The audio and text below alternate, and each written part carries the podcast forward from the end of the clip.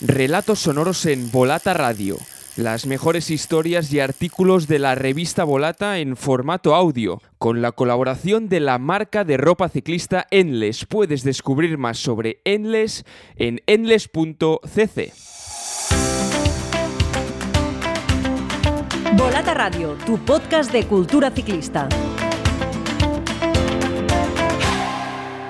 Ya volvemos a estar por aquí con otro capítulo de Relatos Sonoros. En esta ocasión seguimos las huellas del corredor francés Roger Godot, profesional en las décadas de los 40 y los 50, y ahondamos en la obsesión por la bicicleta que el escritor y dramaturgo irlandés Samuel Beckett, premio Nobel de Literatura, plasmó en muchos de sus textos.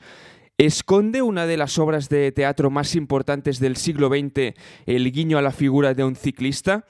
A continuación lo descubrimos. Un texto de David García Cames, publicado en el número 24 de la revista Volata, que lleva por título Godot persigue a Godot.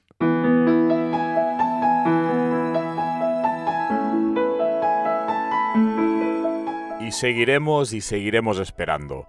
Tras el horizonte, al coronar la montaña a la vuelta de una curva de herradura, en la infinita cadencia de llano que no conoce límites. Dicen que por allí viene.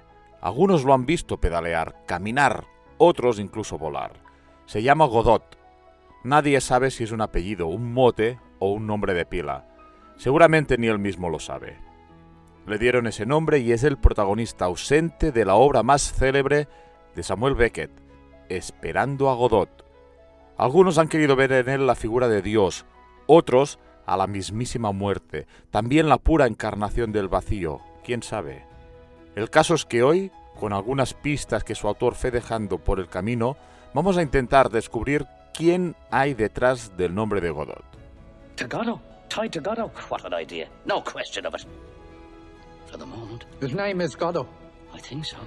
Al dramaturgo irlandés, premio Nobel de Literatura en 1969, se le considera el padre del teatro del absurdo genio descarnado, hijo creativo de Joyce, inclasificable y desolado talento, su imagen de existencialista flor de piel, en el hueso también la palabra, poco parecería cuadrar con la de un gran amante y practicante del deporte. Sin embargo, desde joven, así fue. Prestigioso jugador de cricket en el Trinity College de Dublín, rudo boxeador aficionado, tenista, golfista, chofer ocasional de André el Gigante y también, por muchos años, hincha del 15 del Trébol, la selección irlandesa de rugby. Pero si hay algún deporte que Beckett reflejó con denuedo en su obra, era el ciclismo, deporte que encajaba con su idea del mundo como un engranaje mecánico y obsesivo. Dicen que en su infancia el escritor recorría habitualmente en bicicleta los cerca de 40 kilómetros que separaban Folk Rock, su barrio en Dublín, de los montes Wicklow, una ruta que se podría antojar muy semejante a la que aparece sugerida en la novela Mercier y Camier, libro desternillante en el que dos tipejos que de inmediato evocan al gordo y el flaco no consiguen salir de una ciudad en bicicleta pese a todos sus esfuerzos. Mercier sostenía el manillar, Camier el sillín. Los pedales subían y bajaban. Las bicicletas se presentan siempre en los textos de Beckett como criaturas esenciales, destartaladas, cómicas, tiradas en una cuneta, robadas, abandonadas, almas en pena a la espera de que alguien las saque a pasear. Los personajes del autor irlandés, reducidos finalmente a poco menos que un pedazo de carne, encuentran en las bicicletas casi un reflejo de sí mismos, un esqueleto que, a pesar de todo, sin que nadie sepa cómo, logra mantenerse en pie. Pocas relaciones hay tan cercanas como la que se establece en Molloy, novela donde el tullido protagonista se entrega a un monólogo que reserva un papel primordial a su medio de transporte. Era una bicicleta valetudinaria, de rueda libre, si es que existe tal cosa. Querida bicicleta, no te llamaré bici.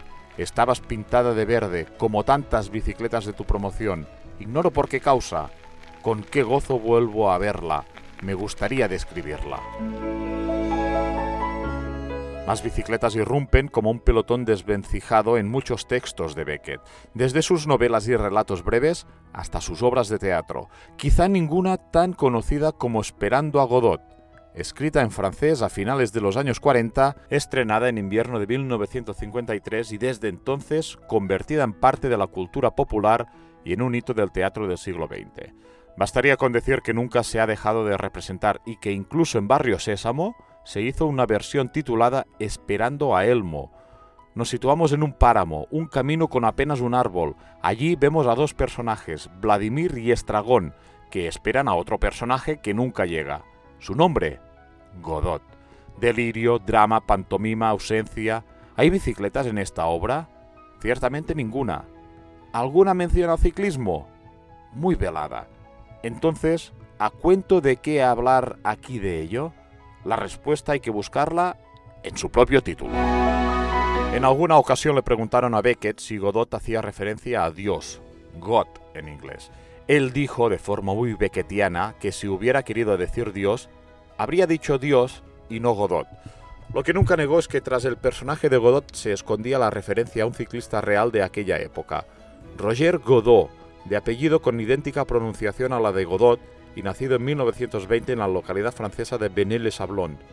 La historia, recogida por escritores como Enrique Vila Matas, viene a decir que Samuel Beckett se encontraba un día viendo sobre el terreno una etapa del Tour de Francia cuando se dio cuenta de que, a pesar de que la caravana había pasado hace mucho tiempo, la gente seguía esperando, ansiosa, expectante. El dramaturgo irlandés preguntó entonces qué hacían allí y alguien le respondió, esperando a Godot. ¿Qué tiene de cierto esta historia? ¿Cuánto de mito hay en ella? De todo un poco. Se dice que el tal Godot era un farolillo rojo recalcitrante, querido por el público precisamente por llegar siempre en los últimos lugares. Se dice también que era un veterano por los años en que Beckett escribía su obra, alguien curtido en el asfalto. Pues bien, ni una cosa ni la otra. Si nos atenemos a lo que dicen los archivos, Roger Godot fue un corredor de pista con una larga trayectoria profesional que recién empezaba a competir en los años en que Beckett escribía su pieza más conocida. Godot alcanzó además multitud de victorias, entre ellas seis campeonatos nacionales de Francia de medio fondo. Es decir, nunca corrió el Tour. En otras versiones se menciona la Paris-Roubaix. Ni era un fracasado, ni tan siquiera un veterano en aquella época. Eso nos obliga a romper el lazo que une los nombres de Godot y Godot ni mucho menos. Apenas es preciso pulir un poco los detalles y organizar las pistas que ambos dejaron. Cada relato trae consigo nuevos aportes, cambios de ritmo, series y variaciones. Una de las versiones más extendidas se ajusta mejor a los puros datos y a la cronología de los hechos. Se dice que un día Beckett se acercó al velódromo de invierno de París, donde fue a preguntar a un grupo de chicos por el motivo que les hacía permanecer allí, a lo que, como se imaginarán, ellos respondieron, una tengo do. Esa versión ya incorpora un pistar y además añade a la anécdota un contexto histórico verosímil. No en vano, durante la Segunda Guerra Mundial, el velódromo de invierno fue empleado como centro de detención temporal para los judíos franceses antes de ser llevados a los campos de exterminio. Si pensamos que Beckett fue un héroe de la resistencia, si queremos imaginar que el supuesto absurdo de la obra no era sino la experiencia cotidiana durante el holocausto, hay sin duda más visos de realidad en este relato y en este segundo Godot. Ahora bien, para confirmar si es que eso se puede conseguir en el inasequible juego literario de Beckett, mejor acudir a las propias palabras del escritor irlandés. En una ocasión le confesó al crítico canadiense Hugh Kenner, declaración recogida en 1961 en el libro El Centauro Cartesiano, que, en efecto, conoció a un ciclista veterano, calvo, especialista tras moto, que había sido campeón nacional y que respondía al nombre de Godot. Salvo la condición de veterano, algo que el año de la entrevista con el crítico podría explicar, todos los datos que menciona allí Beckett pueden ser comprobados. En efecto, Godot sobresalía por su calvicie y su físico poderoso, lo que hizo que fuera conocido entre sus compañeros y el público por el apodo de Popeye. Su carrera profesional, marcada por un importante número de victorias, comenzó en 1943 en un equipo de nombre tan sugerente como Genial Lucifer y se prolongaría hasta 1961. Quienes vieron correr a Godot en el velódromo recuerdan sobre todo su resistencia y su habilidad para remontar viniendo de atrás. ¿Es este nuestro Godot? Lo cierto es que nunca lo sabremos, del mismo modo que tampoco podemos ponerlo en duda. A Beckett le encantaba leer la prensa deportiva y solía estar al tanto de la actualidad, por lo que un nombre como el de Roger Godot seguramente rondaba su cabeza durante sus lecturas matutinas. La broma era sin duda factible. Un nombre, una metáfora, un chiste para todas las interpretaciones sesudas y pedantes que habría de tener su obra.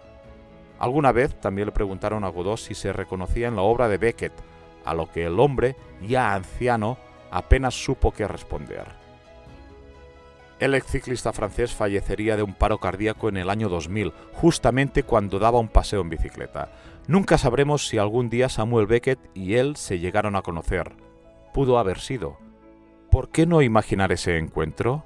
Diálogos breves, secos, un saludo mínimo por parte de Beckett y un intento de abrazo campechano por parte del ciclista. Más allá de la conjetura, nos podemos quedar con un dato que sí se puede verificar. El perro de Roger Godot, que habría de sobrevivir por unos meses a su dueño, se llamaba Sam. Si Godot ha sido visto como una encarnación de la divinidad, del yo de la tragedia, del cansancio, del desaliento, del pavor, de la esperanza, también tenemos todo el derecho a verlo como un ciclista calvo condenado a dar vueltas en un velódromo. Cada personaje de Beckett se desquicia y despoja en una contrarreloj que, hasta la extenuación, trata de vencer al destino. Siempre obligados a pedalear, a caminar, hablamos de criaturas que nunca pueden detenerse, que tienen que llegar a un lugar que nadie sabe dónde está. El pensamiento del escritor irlandés es una búsqueda del vacío que se expresa a través de la mecánica, gestos que se repiten, que nos agotan, elevan y desesperan, que nos obligan siempre a clavar la vista en el infinito, poderosos y huecos como el ciclista que alcanza y reconoce sus límites. El ciclismo y Beckett se dan la mano en imágenes donde el hombre se confunde con la máquina, como vemos en este fragmento de Molloy, una sombra compleja se dibujaba en la fachada. Éramos yo y mi bicicleta. Me puse a jugar, gesticulando, agitando mi sombrero, haciendo ir y venir la bicicleta ante mí, hacia adelante, hacia atrás, haciendo sonar la bocina. Todas las obras de Beckett nos interrogan, cuestionan, desnudan y al fin vacían. En ellas se funden la comedia y la tragedia, el éxtasis y el sufrimiento, tal y como sucede en toda ruta y en toda carrera ciclista. La estética de Beckett, como la del ciclismo, es una estética del límite. La épica se hace presente en el movimiento a ninguna parte. En una de las escenas de Esperando a Godot, Estragón pregunta, ¿Se llama Godot? A lo que Vladimir responde, Creo que sí. Nosotros nos podemos seguir preguntando si el nombre de Godot y Godot aparecen unidos en un eterno juego, en un guiño donde el autor plasmó su afición por el ciclismo. Podemos hacerlo porque Beckett dejó abierta esa puerta, porque existió un ciclista que así se llamaba y porque el escritor aseguró conocerlo.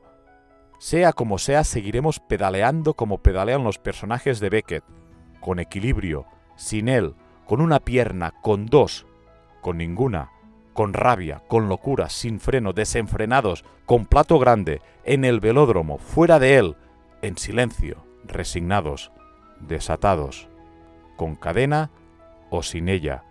Hay que seguir, sin más preguntas.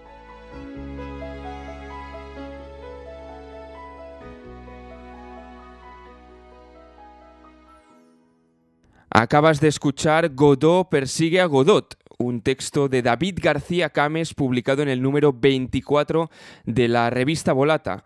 Hasta aquí otro capítulo de Relatos Sonoros en Volata Radio, un podcast con la colaboración de la marca de ropa ciclista Endless. Puedes descubrir más sobre Endless en endless.cc. Hasta la próxima.